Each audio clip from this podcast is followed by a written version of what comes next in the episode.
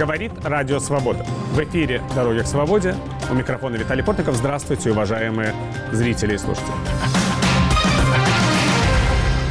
Более 18 лет назад, в апреле 2005 года, российский президент Владимир Путин в обращении к Федеральному собранию назвал распад Советского Союза величайшей геополитической катастрофой 20 века. Продолжающуюся уже полтора года войну России против Украины многие историки и политики связывают с имперскими амбициями и взглядами Путина. На фоне войны в России переписывают учебники истории, в которых, в частности, объясняют аннексию Крыма необходимостью спасти мир на полуострове, а полномасштабное вторжение в Украину предотвращением конца цивилизации. Почему Владимир Путин сравнивает себя с первым российским императором Петром I. Как в новых российских учебниках истории оправдывают варварскую войну против Украины и зачем в этих учебниках их авторы кардинально пересмотрели советский период и эпоху правления Путина? Ответы на эти и другие вопросы будем искать с нашими гостями в студии Александра Савцов, российский оппозиционный политик. Здрасте. Добрый день. И с нами Евгений Магда, украинский политолог, директор Института мировой политики. Здравствуйте, Евгений. Добрый день. Но прежде чем мы начнем разговор, посмотрим сюжет о том, как э, в России переписывают историю. Развязав войну против Украины, российский президент Владимир Путин, полагают историки, пытается создать новую империю. Великая Россия, по мнению ее властей, невозможна без Украины. В апреле 2005 года Путин назвал распад Советского Союза величайшей геополитической катастрофой XX века. И спустя более 18 лет после этих слов в Украине 18 месяц продолжается полномасштабная война. За это время российские войска разрушили или полностью стерли с лица земли десятки городов, убили и ранили сотни тысяч и заставили бежать из своих домов миллионы украинцев. При этом Путин и его идеологи в обосновании войны опираются в том числе и на имперский нарратив. Летом прошлого года на встрече в Москве с молодыми предпринимателями, инженерами и учеными Путин прямо обозначил захватнические цели России, сравнив ее нынешнюю политику с временами Российской империи, а себя лично с первым российским императором. Ну вот э, Петр I э, Северную войну 21 год вел. Казалось бы, там с, с, воевал с, со Швецией, что-то отторгал. Ничего не отторгал. Он возвращал. Да, а как? Так и есть. Вот. Ну, судя по всему, на нашу долю тоже значит, э, выпало возвращать и укреплять. И если мы будем исходить из того, что вот эти базовые ценности составляют основу нашего существования, мы, безусловно, преуспеем в решении задач, которые перед нами стоят. Искажая и переписывая историю, в России пытаются оправдать варварскую войну против Украины. Эту миссию призваны выполнить и новые учебники истории для российских школьников. Обновленное пособие состоит из четырех книг. Их представили на пресс-конференции в Москве министр просвещения России Сергей Кравцов и один из авторов, помощник президента Путина, выходец из Украины Владимир Мединский. На обложке одного из учебников изображен Керченский мост, соединяющий российский и Краснодарский край с аннексированным Крымом. Ставший символом правления Путина, этот мост уже несколько раз был атакован, в том числе и при помощи надводных беспилотных катеров. В издании для старшеклассников кардинально пересмотрены события развала Советского Союза и эпохи правления Путина, который разочаровался в политике западных стран. Задача Запада, утверждается в пособии, расчленить Россию и получить контроль над ее ресурсами. Аннексию России и Крыма авторы учебника объясняют необходимостью спасти мир на полуострове, а полномасштабное вторжение в Украину – предотвращением конца цивилизации. Уехавший из России в 2022 году и сейчас проживающий в Черногории, учитель истории в школе Адриатик колледж Михаил Копица считает, что новые российские учебники истории отражают кремлевскую пропаганду и лишают школьников права на формирование собственного мнения по моим ощущениям, то, что я увидел, это, это пропагандистский текст. Это, это не дидактический, не, не учебный, это пропагандистский текст. Я говорю сейчас, конечно же, в первую очередь о параграфах, страницах, Э, которые посвящены э, так называемой СВО. Это, это не учебные тексты, сто процентов. И дидактическая оснастка у них соответствующая. То есть это не, не вопросы и задания, направленные там, на формирование умений и навыков. Они совершенно четко, ясно ориентированы на э, то, чтобы сформировать некий предписанный образ такой вот, предписанную трактовку э, событий.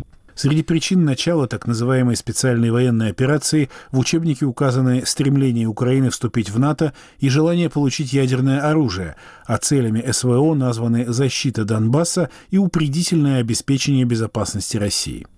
Украину на страницах пособия авторы описывают как ультранационалистическое государство, в котором все российское объявлено враждебным. Новейшая история России заканчивается в учебнике параграфом о военных участниках СВО и сведениями об иностранных агентах. Ну вот, господин Осовцов, можно сказать, что вы теперь часть учебника российской истории, который, ну, по крайней мере, в варианте Мединского и Туркунова заканчивается историей про иностранных агентов. А вы один из иностранных агентов, так что чувствуете себя частью истории российского отечества, скажем так?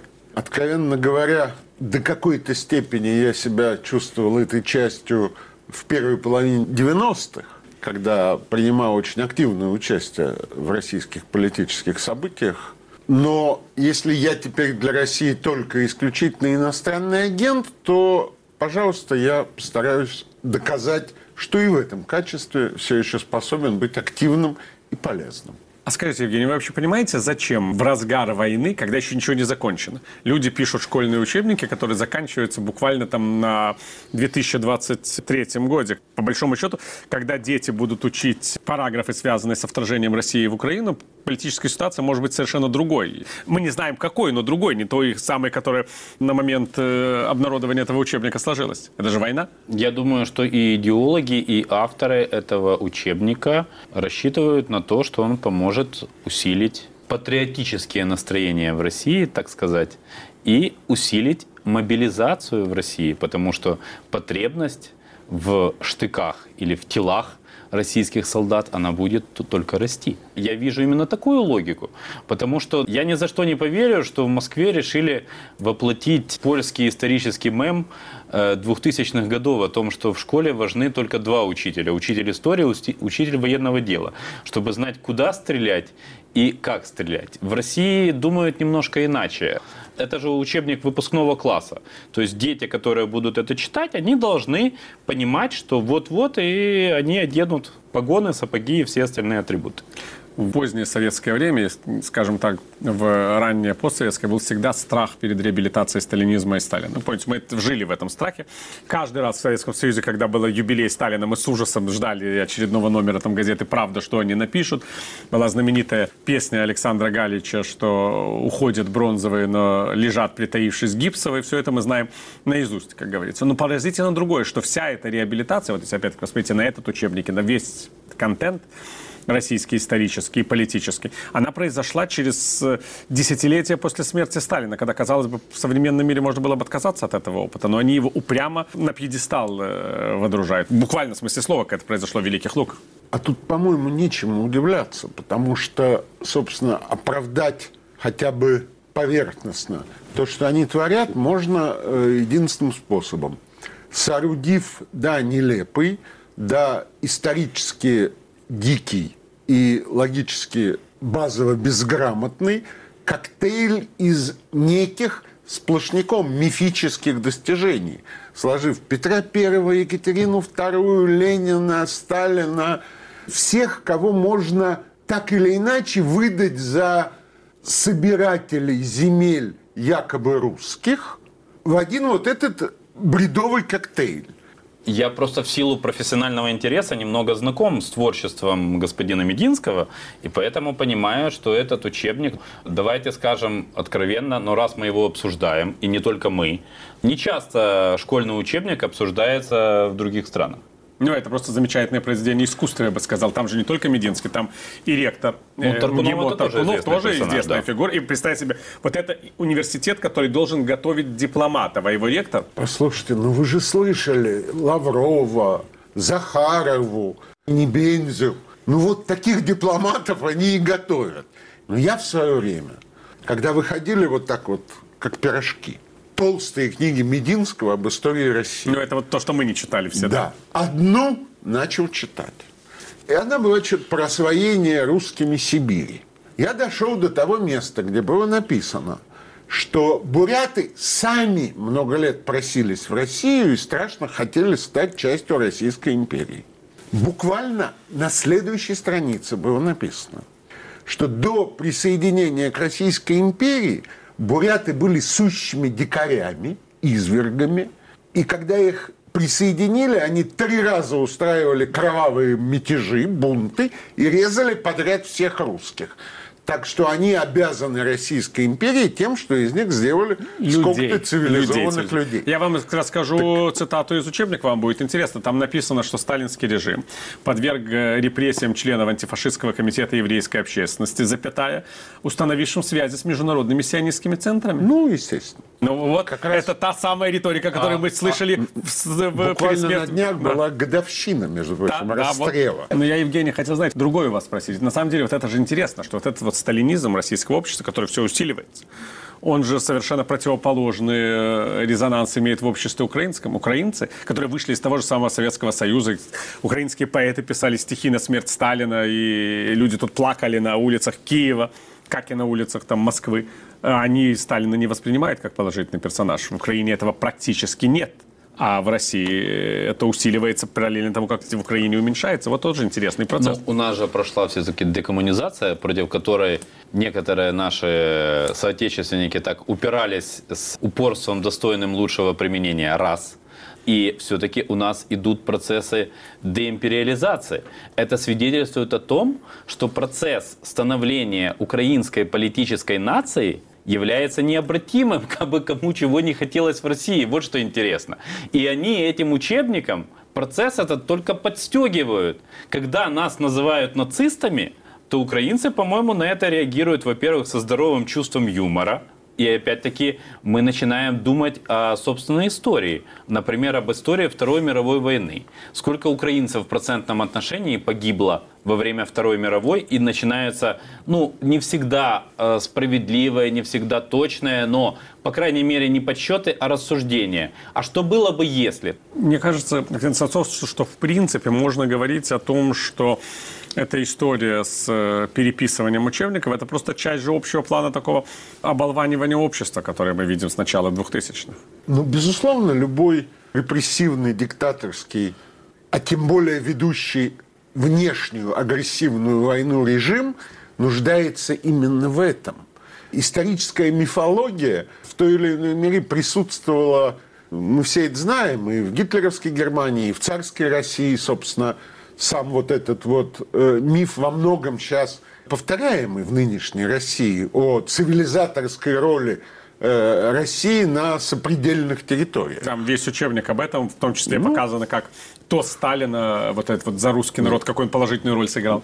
У них э, иного пути нет, потому что иначе оправдывать э, внешнюю агрессию, кроме как мифами, в 21 веке технически невозможно, а и раньше было очень выгодно. Поэтому они в этом смысле прямые наследники, создателей всех этих исторических бредовых фантазий о культуртрегерстве, о цивилизаторах, ну и так далее и тому подобное. Они этим и занимаются. Другое дело, что такие мифы, так же, как и такие режимы, э, сидят на штыках, а на них сидеть неудобно. Спасибо.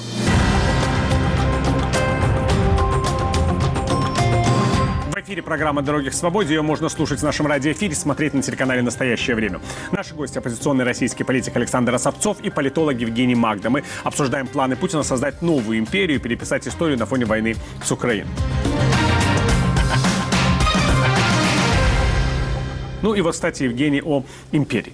Потому что меня вот что пугает. Мы сейчас обсуждаем какие-то такие инструменты путинского режима. Но когда мы смотрим на людей, которые э, выступают оппонентами режима Путина, то мы видим, что для них империя это вовсе не отрицательное э, какое-то явление, а вполне естественное, вполне положительное. Просто вот Путин так извратил ее значение. И это началось не вчера, это началось еще с тезиса либеральной империи, которую пропагандировал Анатолий Чубайс. Он сейчас, кстати, стал исследователем где-то на Западе уже. Независимый как... исследователь из Глазго. Независимый исследователь из Глазго Анатолий Чубайс, мы его будем так называть. Он вот говорил о либеральной империи. Что делать соседям России, Украине в частности, если даже крах тоталитарного режима не обещает отказа от имперского э, наследия? Ну, первое, надо понять, что служение империи на территории России воспринимается как плюс, как позитив. И есть достаточно много людей, которые считают такое служение для себя возможным. Это реалии, с которыми надо считаться, потому что если мы эти реалии полностью отрицаем, то мы не будем к ним готовы. Поскольку воздействие на саму Россию достаточно сложно, то надо думать то, что в Кремле любят называть антироссией. Я вижу в этом плане усилия государств Балто-Черноморского региона для того, чтобы создавать собственный общий нарратив собственный общий учебник истории хотя бы 20 века. Хотя это мне, например, как историку по образованию, видится достаточно сложным моментом, исходя из многих противоречий. Даже в 20 веке, я не говорю уже куда-то дальше, там, например, в Средневековье или в новое время. Это создавать нарратив того, что быть не империей в наших широтах абсолютно нормально. Что уважать права и свободы гражданина, а не возводить тирана на пьедестал по-новому в очередной раз, это тоже абсолютно нормальный момент.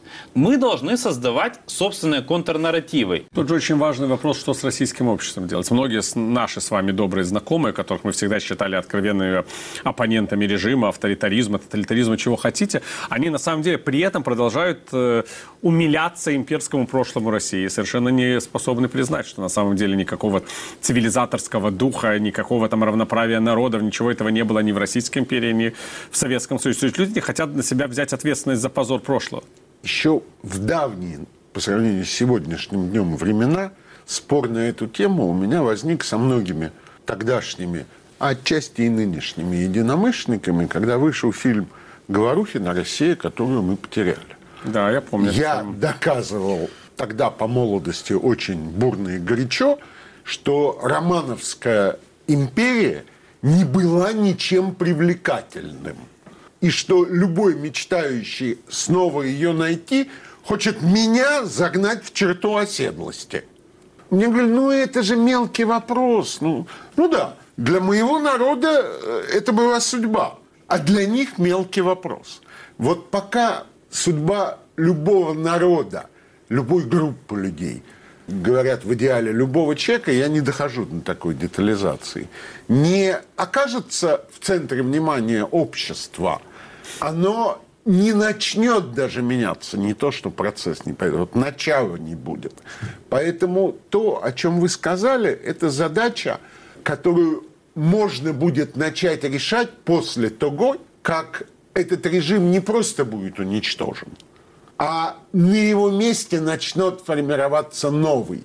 Вот если, Бог даст, я доживу до этого дня вместе с теми проектами, в которых я сейчас участвую, Легион Свободы России и Съезд народных депутатов, то я буду рад поучаствовать и в этом тоже. А до того это бесполезно.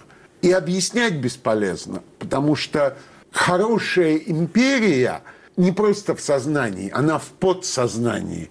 Потому что без хорошей империи вся история России предстает, по крайней мере, полной ложью. А с этим трудно примириться. Это так же, как признаться в том, что ты сам, твои папа и мама не всегда совершали исключительно добрые и благородные дела. Ужас какой. Но, между прочим, это же еще вопрос культурного нарратива. Вот мы говорим о истории, там учебнике истории. Есть же нежелание общества отказываться от культурного нарратива, который вообще противоречит современности. Когда мы начинаем вспоминать школьную программу, нашу, да, вот, это же хороший пример, что в российских школах учат, да, и Божья благодать сошла на Грузию, она цвела под сенью дружеских штыков. Или, там, это Лермонтов, великий Лермонтов, великий Пушкин, да, оставьте, это спор славян между собой. Что в это время учат украинские школьники в школах Украинской ССР, потом независимой Украины? Від молдаванина до финна на всіх язиках все мовчить. Это Тарас Шевченко. Очевидный антиимпериалистический нарратив в творчестве того, кого называют главным поэтом Украины, плюс Иван Франко, такой же антиимпериалистический нарратив, плюс Павло Гробовский. Это я говорю о советской школьной программе, заметьте, о советской, не о нынешней. И рядом с этим империалистический нарратив, в который выпячивается в русской культуре. Антиимпериалистический, Герцен и все остальное прячется. Все то, что было против, находится на маргинесе. Может быть, в этом еще проблема, в том, что общества разошлись давно? Я думаю, что э, в Советском Союзе на самом деле продолжали эксплуатировать еще идею XIX века о триедином славянском народе, о том, что ну, есть великороссы, и, например, те же украинцы и белорусы могут быть только младшими братьями, а все остальные народы Российской империи, потом через запятую Российской Федерации или Советского Союза, они могли быть только народами, которые не могли стать на одну ступень с россиянами внутри Советского Союза. И так было всегда. Я думаю, что великорусский шовинизм лежит в основе и Советского Союза, и нынешней путинской России. Ничего в этом нет удивительного. Русская миграция, можно сказать, не только в начале 20 века, но и в начале 21-го унесла с собой этот империалистический нарратив в цивилизованный мир и продолжает с ним жить. Ну, не вся Не вся, не вся, конечно. Я А согласен. во-вторых, ну я сказал уже, что людям трудно отказываться от самих себя. Это, пожалуй, самое трудное из того, что я могу назвать, что может произойти в душе человека. Отказаться от того, что составляло существенную часть твоего мировоззрения, твоего мировосприятия именно. Мне даже в Таллин не надо было ездить, я в Ленинграде вырос, и эти корабли, которые уходили в Хельсинки, видел дома. Я же никогда туда не попаду. Но при этом я помню победы на Олимпиадах в неофициальном командном зачете. При всем том, что я в минимальной степени, как мне кажется, из моих ровесников страдал этими империалистическими комплексами, но тоже мне было важно, что наши спортсмены и так далее и тому подобное. Вот это вот осознать, что они не твои и не наши, для этого понадобилось даже мне две войны. Грузинская и украинская. Но до этого, да, я тоже помню, как я болел за наших. За «Динамо Киева», за «Динамо Тбилиси», вы имеете в виду в, этом смысле наши. да, европейских в кубках, кубках, да. разумеется. Ну, На самом деле за «Динамо Тбилиси» я болел очень сильно, потому что Грузия – это во многом страна моего детства.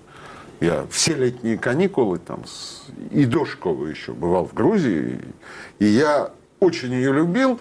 И для меня сложно было понять, вот воспринять, что все, это чужая страна. Это за граница. У меня на это ушло определенное время, определенные силы. Поэтому я могу понять трудности тех, о ком вы говорите, хотя, конечно, не могу принять то, что у них это до сих пор не получилось. Развалины того количества городов, которые за эти годы при желании можно было увидеть хотя бы на расстоянии, а я, скажем, разрушенный Грозный видел вот своими глазами, как его разрушали, что осталось на месте этого города, это достаточно, чтобы, казалось бы, задуматься. Так что если до сих пор не пришли к сколько-то определенным выводам, то, конечно, тут есть проблемы. Мудрость не всегда приходит с возрастом. Иногда возраст приходит один. Ну, кстати, это важный момент развалина Грозного, потому что ведь украинское общество тоже не очень хотело делать никаких выводов из развалин Грозного и даже из войны 2008 года. Да, Вы помните, 15 как было назад. тяжело? А сейчас я вижу социологический опрос в Казахстане, там э, участников спрашивают, верите ли вы в возможность нападения России, и 73% говорят нет, невозможно из опрошенных. Легко перенести зубную боль, когда зубы болят не у тебя. У них огромная по протяженности граница с Россией, и звучали неоднократно территориальные претензии на территории Казахстана. Ну На- и в Украине звучали, Да. украинцы Наве- тоже в наве- это не на- верили, на- да? наве- Наверное, дело в том, что после Второй мировой войны мы жили в обществе, где ни одному нормальному человеку не хочется представлять себе, что война придет на твою территорию. А сегодня у Украины просто нет другого выхода. То есть победа над Россией, над путинской Россией, это элемент нашего становления как государства. То есть это как в сериале «Горец». Останется только один в нынешнем виде. И Украина должна это доносить до всего цивилизованного мира. То, что Россия в таком виде, как она сейчас существует, она не должна оставаться. Она должна демонтироваться, она должна разбираться. Должно быть реализовано право нации на самоопределение внутри Российской Федерации. И это нормально. Это не Нюрнбергский трибунал, это немножко другое. Ну, кстати, я сейчас тоже замечаю, что многие представители нерусских народов в составе России, они же, когда мы говорим о активистах, иммигрантах, они же в ужасе из-за того, что из них делают главных виновников э, происходящего. Рассказывают те же самые мифы о тувинцах, о бурятах, которые звучали во всех этих вот книжках Медынского. Это все продолжается уже в новом виде. Это же тоже нормальная традиция у многих империй. Просто касательно там Британской империи и ее гурков, касательно Французской империи и ее сенегальцев уже мало кто помнит. А Российская империя, полагаю, что последнюю фазу распада, которую мы наблюдаем, все-таки еще о чем-то грезит, на что-то рассчитывает. И в этом смысле это тоже привычный традиционный ход. Ведь и в Первую, и во Вторую мировую войну сплошь и рядом речь шла о монголах, вторгающихся в Европу. Поэтому ничего удивительного. Демонстрация того, что мы все, если не один народ, то одна страна. Это наша общая империя. Конечно, убедить в этом бурятов, я думаю, уже нынче трудно. Но если их насильно мобилизовать и послать воевать без прямых вариантов отхода, а прямых очень мало все еще, то как бы а куда они денутся, что им остается? Вы допускаете, Евгений, что когда-то будет больше, скажем так, историческое и культурное взаимопонимание между Украиной и Россией? Или в эта война, она вообще с каждым новым днем создает все большую и большую пропасть? При нашей жизни? Ну, может быть, при нашей жизни, крайне, крайне сомнительно. Это все-таки зависит от того, на мой взгляд, что будет происходить с Россией и в России. Какой она станет и как будет себя вести. В 1955 году, когда правительство Израиля решило принять компенсацию финансовую от Германии, Да, тогда был чуть не разгромили чудовищный Кнессет, да. политический кризис. Кнессет брали штурмом. В 1965 году, когда установили дипломатические отношения между Израилем и ФРГ, вообще никто не заметил. Потому что к 1965 году было понятно, что ФРГ, по крайней мере, это нормальная страна. Если Россия сможет нормализоваться, тут никаких гарантий нет, разумеется. Но если, то и в Украине, я уверен, поймут, что это больше, ну, по крайней мере, не такая угроза, как была. Ну, до этого уйдут годы и Если 70-летия, бомбы не да. летят 20 лет Да, хотя да, бы, вот. Да, я об этом и говорю. Да, это срок. да, Да. Слишком, да, слишком много если. Конечно, совершенно совершенно. Слишком много если и слишком долго, это то, что вы говорили, не- мы можем при нашей жизни просто этого не увидеть все с вами. Это просто Ну, прогноз на будущее наших детей. Вы скажем так. моложе, чем я. Не настолько, чтобы считать, что мы это увидим, скажем так, да. Ну, Вот. посмотрим.